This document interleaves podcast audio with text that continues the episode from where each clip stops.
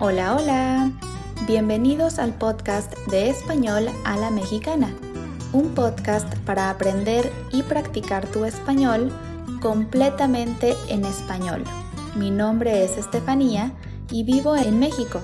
Puedes encontrar la transcripción de este episodio en www.espanolalamexicana.com o visitar directamente mi página de Patreon donde podrás encontrar las transcripciones y contenido exclusivo para seguir mejorando tu español.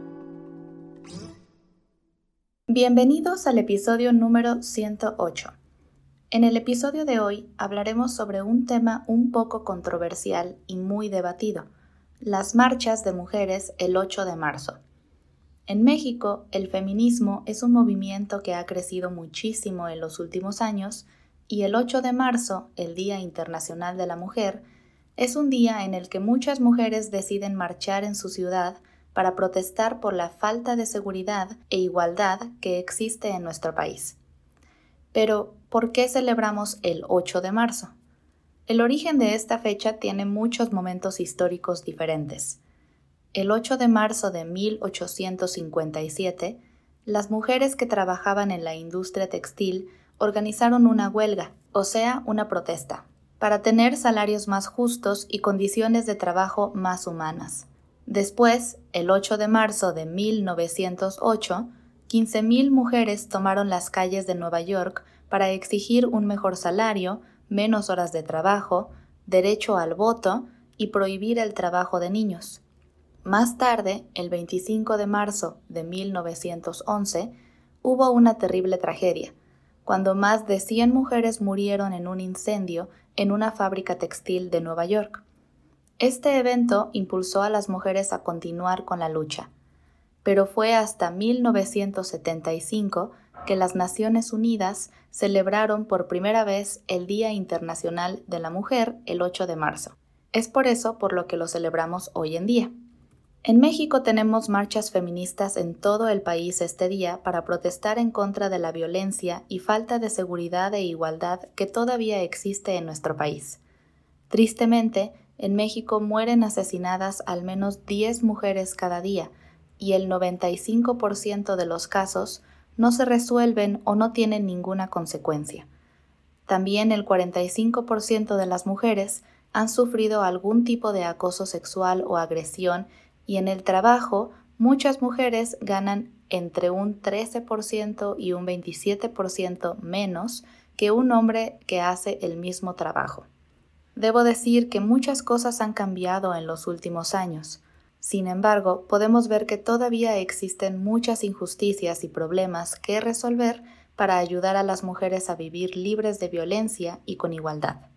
Este año la marcha fue el miércoles pasado, y yo no pude asistir porque tenía que trabajar, pero las imágenes y videos de la marcha fueron algo realmente sorprendente.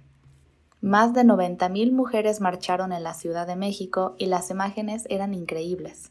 Yo solamente he podido asistir a una marcha el 8 de marzo hace algunos años, y la energía que se puede sentir estando ahí es algo impresionante. La marcha se da en la mayoría de las ciudades más importantes y ese día se reúnen miles de mujeres con carteles y vistiendo los colores morado, verde y blanco. Existen diferentes versiones sobre por qué se usan esos colores, pero una versión dice que el morado representa la conciencia de libertad y dignidad, aunque también existe otra versión mucho más triste. ¿Recuerdan el incendio en la fábrica textil de Nueva York en el que murieron más de 100 mujeres? Bueno, se dice que el humo que salía del incendio era de color violeta, por eso ahora se usa para representar esta causa. La verdad es que no estamos seguros del origen del uso de estos colores porque existen muchas versiones diferentes, pero en las marchas y las protestas del 8 de marzo se pueden ver a miles de mujeres usando estos colores al salir a la calle. El 8 de marzo es un día muy importante en México porque nos recuerda que todavía debemos hacer mucho trabajo para mejorar nuestra sociedad, cultura y gobierno. También nos ayuda a generar una mayor conciencia sobre la triste realidad que viven muchísimas mujeres en este país y también en el resto del mundo, porque desafortunadamente esto es un fenómeno que ocurre en todo el mundo.